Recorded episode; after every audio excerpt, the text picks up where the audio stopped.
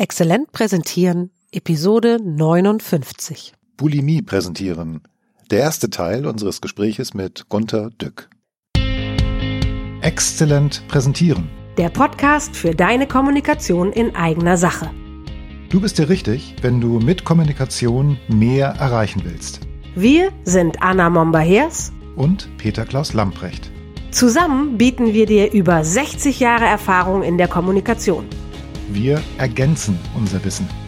Peter Klaus Lamprecht lernt von mir alles über Performance auf der Bühne Und Anna Momba-Hers lernt von mir alles über Medieneinsatz in Präsentationen.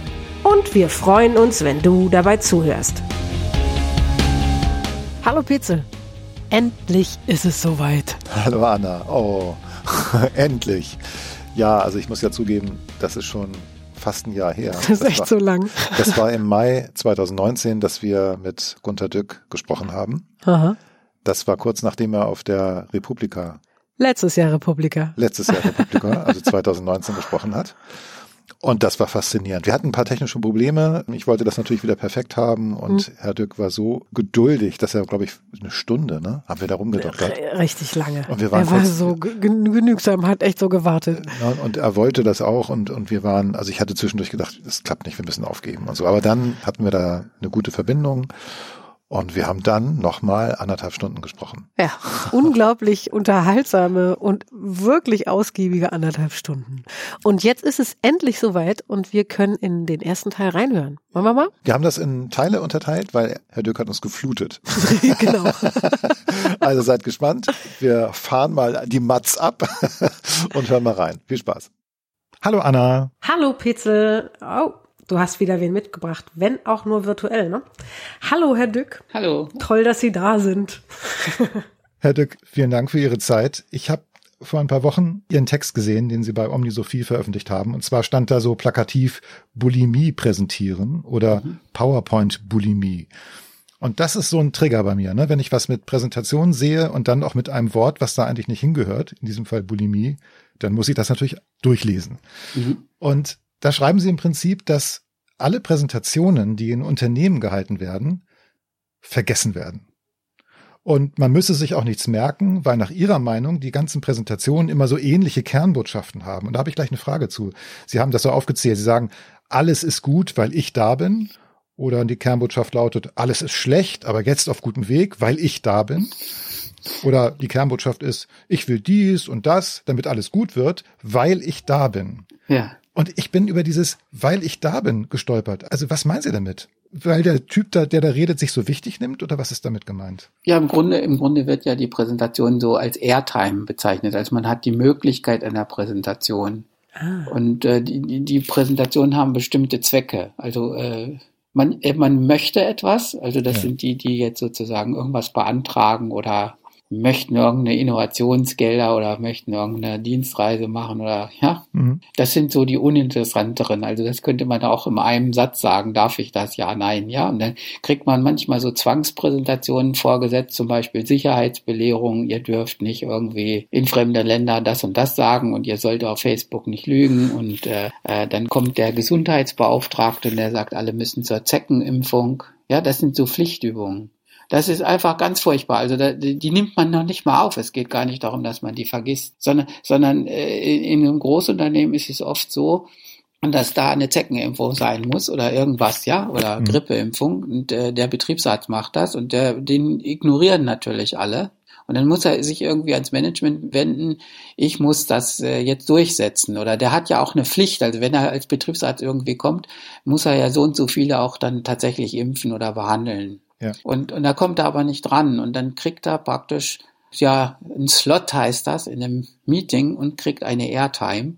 Und dann darf er im Management-Meeting sagen, dass das ganz wichtig ist und dass verdammt nochmal alle Anwesenden ihre Mitarbeiter vergattern sollen, da hinzugehen und Ja. so weiter. Und er will 90 Prozent Anwesenheitspflicht und so weiter und so weiter. Und dann kakelt man da aber eine halbe Stunde drüber. Das kann man einfach sagen, macht's einfach. Richtig. Ja, das, das, und da geht unheimlich viel Zeit drauf. Die andere Sache ist, dass es so Strafmeetings gibt, also das heißt Re Review. Da muss man seine Zahlen verantworten oder rübergeben. Und dann steht praktisch da einer am Pranger und wird von, von den Vorgesetzten dann beworfen, ja, mhm. äh, und, und äh, muss sich verantworten. Das sind mehr Rechtfertigungsorgien, wo man so defensiv ist. Und dann gucken sich alle das an, ja, so wie öffentlich Pranger oder Hinrichtung. Mhm. Jeder ist dann mal eine Viertelstunde dran am Tag, da zittert er die ganze Zeit, da hört man sowieso nicht zu. Ja. Weil man schon damit beschäftigt ist. Ja, ich bin ja selber dann hinterher dran und muss meine Zahlen rechtfertigen. Und mit Angst kann man nicht gut zuhören, ja, ja geht mich ja nichts an, was die anderen bestraft werden. Ich, ich kann nur gucken, wie schlecht ich relativ zu den anderen bin oder so. Ja, also Sie können sich das auch vorstellen. Jetzt ist gerade ein Einbruch in der Automobilproduktion. Also die Leute kaufen gerade keine Autos. Und die, äh, gerade sowas wie BMW und Daimler haben gerade äh, Schwierigkeiten berichtet. Ja. Und dann soll man sagen, warum habt ihr jetzt keine SUVs verkauft und woran liegt das und so weiter. Und dann gibt es irgendwie so ein Angstmeeting. Hm. Ja, und dann, äh, solange man nicht selber da vorne steht, äh, geht's einen ja nichts an. Dann guckt man nur noch so, äh, geht's den anderen schlechter als mir. Da sitzen eben so 10 bis 20 Leute um den Tisch rum und niemand hat irgendwie eine Veranlassung wirklich zuzuhören. Bei denen, die Sie gerade beschrieben haben, bei den Anlässen auf jeden Fall nicht. Es gibt ja aber auch noch andere Präsentationsformen, also einen neuen Impuls geben oder ein Projekt vorstellen, was man gerade angefangen hat. Gilt es dann dafür auch? Ihre Skepsis gegenüber des Präsentierens? Nein, was heißt, nein, nein, nein, nein, ich habe da überhaupt keine Skepsis. Äh, bitte, bitte, bitte. Ich, ich stelle nur fest, dass die Präsentationsform völlig unfruchtbar ist, weil da 20 Leute drum sitzen, die damit gar nichts zu tun haben. Also praktisch, äh, wenn jetzt jemand ein neues Projekt vorschlägt, äh, dann, dann will er ja im Grunde die Genehmigung von dem Oberboss, der da drin sitzt. Mhm. Und ein paar Leute sollen nicken. Ja. Warum sitzen die jetzt alle rum und warum muss man sich das anhören? Also praktisch, der Mitarbeiter ist ja dann vielleicht auf dem Flur und hat einem das Projekt schon zehnmal erzählt und dann sieht man es nochmal mit super PowerPoint. Wozu ist das gut? Ja? Oder im Grunde ist das ein Missbrauch dieser ganzen Meetingsform. Man könnte ja einfach die Dinge einfach mit dem Boss besprechen, bist du dafür ja, nein, ja. Mhm. Und vielleicht auf den Flur rumgehen und das Buy-in von verschiedenen Mitarbeitern bekommen und so weiter. Aber so wird es irgendwie vorgetragen. Und vieles ist sowas wie Marketing. Also das, deswegen heißt es, ich habe Airtime im Management, ich habe Aufmerksamkeit. Und dann geht es eigentlich darum, dass der, der vorträgt, Pluspunkte sammelt, dass er auch hinterher gut geredet hat. Äh, ob sein Projekt jetzt genehmigt wird oder nicht, ist eine ganz andere Frage. Aber er hat gut gesprochen und dann sagen sie, das ist, äh, den können wir vormerken dann oder den merken wir uns. Also es geht mehr darum, dass jemand für sich persönlich Pluspunkte macht. Ja. Das ist bei den Tagungen auch so. Bei den Konferenzen tragen doch die Firmen dann vor, die müssen vorher Geld bezahlen, dass sie da einen Slot wieder bekommen und dann tragen sie Marketing vor. Das wissen natürlich auch die Zuhörer, dass das so ist. Ja, also ich weiß natürlich, es gibt unglaublich viele zeitraubende und schlechte Präsentationen, also diese gekauften Slots auf Konferenzen oder die Airtime in Unternehmen, damit Führungskräfte beurteilt werden im Hinblick auf ihre künftige Karriere. Auf der anderen Seite, weil Sie vorher von dieser Impfpflicht gesprochen haben, ich kenne das aus der Mineralölindustrie.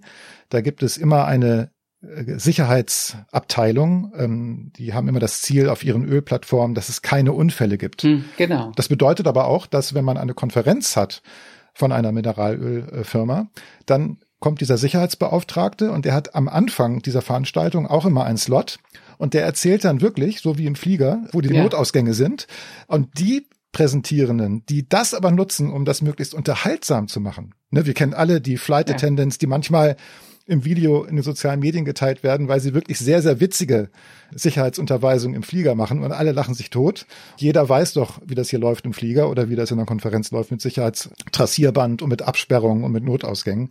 Ähm, machen wir die Zeit wenigstens so angenehm wie möglich. Das wäre jetzt so meine Herangehensweise, wie man eine Präsentation, die eine lästige Pflichtübung ist, sagen wir zumindest dann gefällig macht. Natürlich, aber Sie reden über auf einer anderen Ebene. Es geht einmal mhm. darum, dass man eine Präsentation gut hält. Das ist eine Frage. Die andere Frage ist, ob die, die Präsentation als solche einen Sinn macht. Ja, mhm. ja also äh, ich äh, habe Präsentationen sozusagen zur, zur Willensbildung zum Beispiel, zur Rechtfertigung, zur Information und so weiter. Und äh, die Frage ist, ob diese vielen Präsentationen überhaupt äh, ihren Zweck erfüllen. Ja.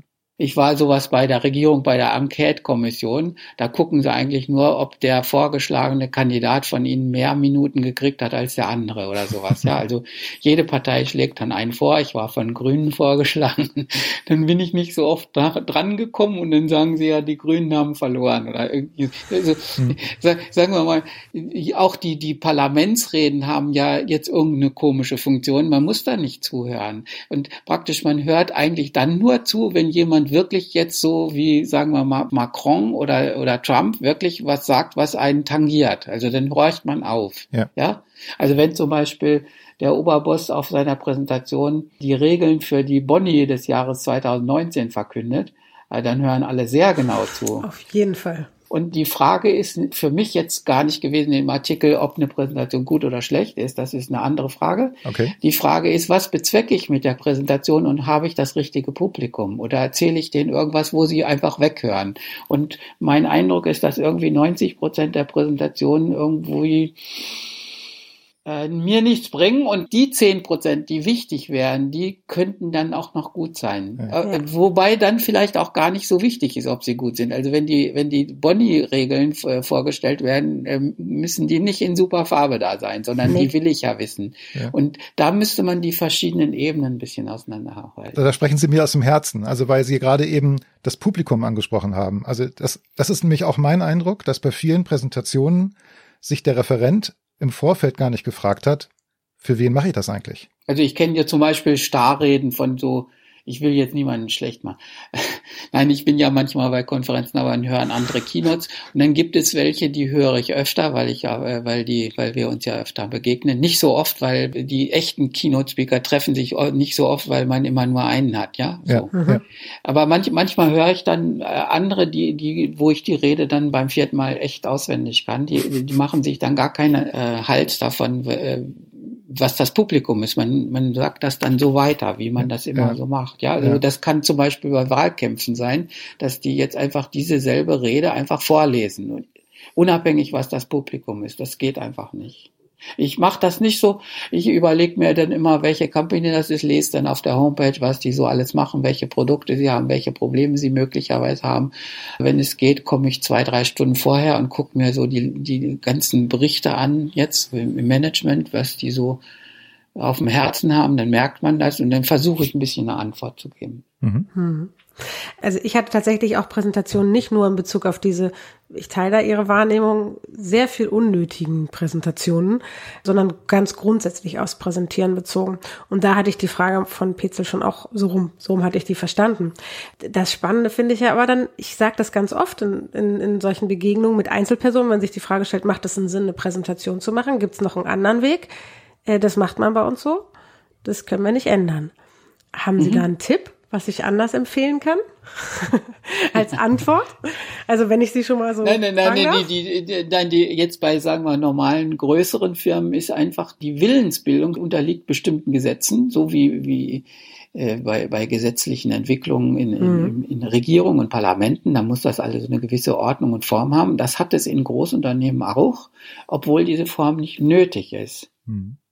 Äh, das hat natürlich auch was damit zu tun, dass der Chef quasi, wenn, wenn man das so ein bisschen machtpolitisch sieht, einfach seine äh, Schäfchen da alle mal um den Tisch versammelt und er der hat dann Rederecht und so weiter. Und dann äh, kann mhm. man so ein bisschen Chef spielen. Im Grunde, im Grunde gibt es einfach verschiedene Management-Styles, also die werden ja immer rumgereicht in der Führungskräfteentwicklung, also man kann das als Team besprechen, ich kann das auch äh, äh, empathisch jedem Einzelnen sagen, vor, vorweg und so ein bisschen die Meinung einhören. Das ist besser, weil die im Meeting meistens nichts sagen. Also insbesondere die introvertierten Stillen. Man merkt, das werden öfter grimmig und stimmen nicht zu, trauen sich aber nichts zu sagen. Dann ist es besser, man macht das vorher Meeting. Mhm. Äh, dann wird ein Meeting eigentlich nur gut, wenn man am besten die Präsentation vorher verteilt und sagt, die sollen die aber vorher schon mal durchgucken. Mhm. Ja, dass sie auch Fragen mitbringen und auch vielleicht, dass man sagt, ich möchte, dass ihr auf die und die Punkte achtet, bei der, äh, wenn man das durchblättert und dann gleich mit den richtigen Fragen und Vorstellungen kommt und dass man sich vorbereitet. Das ist spannend.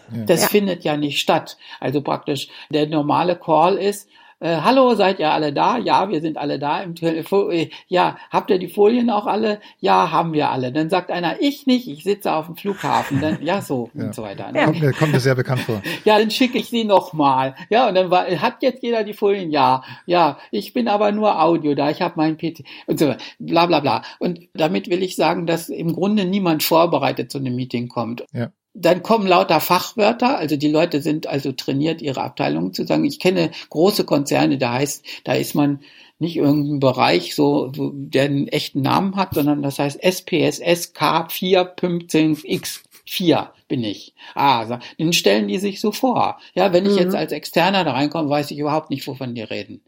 Ja, nee. Ja, dann sagen sie, die NC-Abteilung hat mit der PBX das und so abgemacht und so weiter. Und dann weiß ich noch nicht mal, ob die Leute, die im Meeting sind, das verstehen. Ja. Also ich, ich, ich bin ja relativ extern bei IBM lange gewesen. Ich habe mich geweigert, irgendwelche Abteilungsnamen irgendwie zur Kenntnis zu nehmen. Also ich habe die so bezeichnet, wie, wie was sie arbeiten. Ja. ja? Mhm. Es ist auch schon schlimm, dass die Visitenkarten, die sind irre. Also was da bei LinkedIn für Berufsbezeichnungen angegeben werden. Leiter, Leader, Principal für Europa, Dach und äh, Asien, halb Amerika und Nigeria für Unterton, Mikrofon, weiß ich was sozusagen, da, da findet sehr viel im luftleeren Raum statt. Die Leute wissen gar nicht, wer was redet und wer für zuständig ist. Und dann kommen irgendwelche Fremdvokabeln, Präsentationen. Und dann kommt man unvorbereitet ins Meeting. Und da würde ich einfach sagen, dass ein Großteil der Arbeitszeit einfach vernichtet wird. Ja, das, das, das muss nicht ja. sein. Ja, ich finde die Idee gut, vorher für Fragen zu sorgen. Also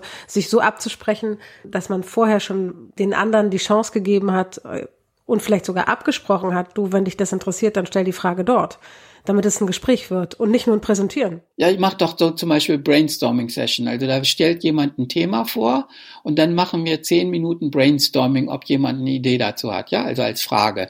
Äh, mhm. Äh, warum kann ich die Präsentation nicht drei Wochen vorher schicken und sagen, pass auf, die Frage, die ich dann hinterher stelle, ist die und die und macht euch vorher Gedanken. Wäre sehr clever, weil es ja. Zeit schaffen würde. Ja, das wollen sie nicht. Also ja, ich, dann, dann fragt man sich, will man die Ideen eigentlich haben? Mhm. Ja. Also äh, oft ist das politische Ziel, dass man sagt, habt ihr noch Fragen und dann haben die aber keine und auch keine richtigen Ideen und dann sagt man, dann machen wir eben das, was in der Präsentation steht, ja, so. Ja.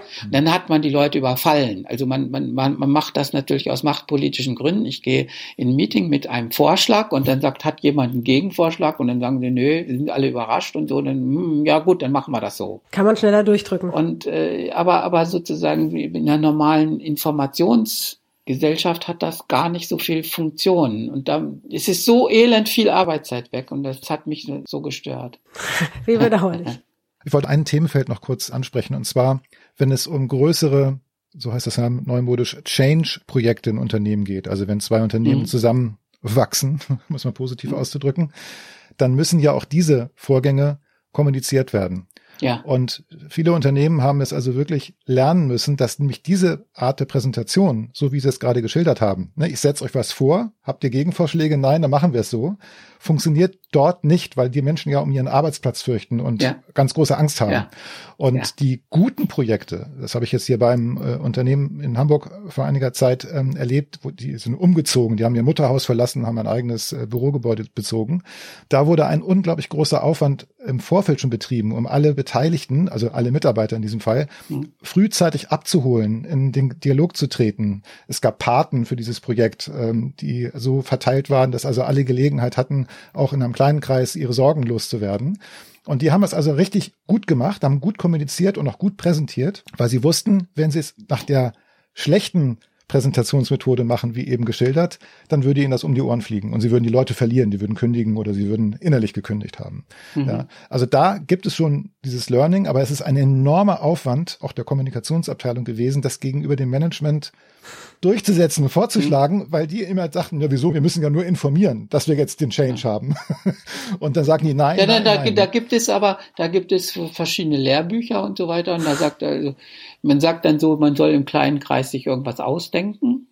Oben so eine Führungssekte macht dann einen Beschluss und dann muss man ihn brutal bekannt geben und sagen, nächsten Tag geht's los, ja, effective to, uh, tomorrow.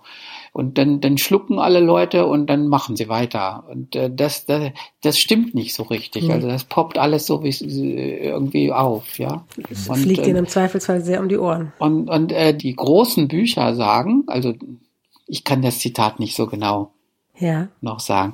Äh, kommunizieren, kommunizieren, kommunizieren. Überlegt euch, wie man das kommuniziert, das Ganze, ja, und ja. wie man die Leute mitnimmt.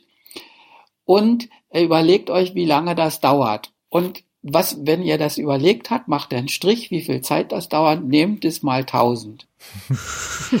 und redet so lange, bis jeder mitmacht. Und wenn ihr euch in das Frankfurter Waldstadion äh, stellen müsst, redet so lange, bis jeder zufrieden nach Haus geht. Ja. Und das Hauptproblem bei Change ist eigentlich auch nicht die Kommunikation, sondern äh, sowas wie eine Vorstellung von psychologischer Sicherheit. Ja. Ja, also praktisch, äh, es geht bei den Leuten gar nicht um den Change als solche, sondern sie überlegen sich, was tut sich für mich und warum wird das schlechter. Mhm. mhm. Und äh, die Mitarbeiter haben zu mir gesagt, wenn, weißt du, Change bedeutet eigentlich, dass ihr was einspart und im Grunde wird es schlechter.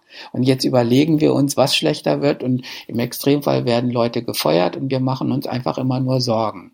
So, das ist sehr real. Hm. Und äh, das heißt, diese ganzen Präsentationen gehen da ja nicht drauf ein, sondern sie lügen irgendwas vor, dass jetzt die Firma äh, gut aufgestellt ist und wir mhm. sind jetzt gerüstet für weiß ich was. Ja. Und im Grunde, im Grunde merkt man, jetzt kommt der Vorlauf, dass jetzt demnächst irgendwelche Leute gekündigt werden oder Sonderprogramme Richtig. gemacht werden. Ja. Und das geht so nicht. Also zum Beispiel die Autokonzerne haben jetzt unisono alle gesagt, wir bereiten uns jetzt äh, für die Elektro, das Brennstoffzellen Zeitalter ja. vor, es gibt neue Energieversorgung und alles Mögliche.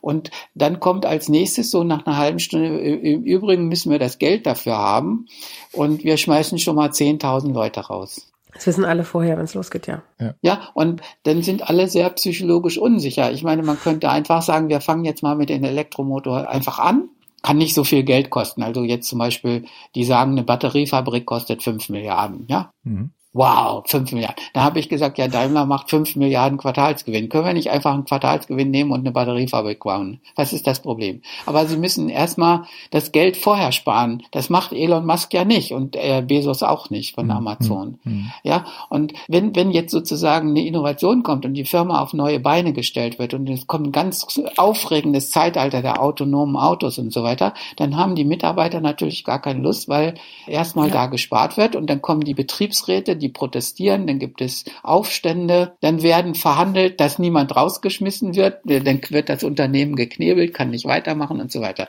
Und das liegt einfach daran, dass die psychologische Sicherheit untergraben wird. Und das ist ganz, ganz oft so. Also wenn, wenn Mitarbeiter Change hören, dann hören, stellen sich richtig die Ohren auf. Mhm. Und in der Regel haben die, die Manager dann auch Angst davor, die wissen ganz genau, dass, dass das jetzt nicht gut ankommt.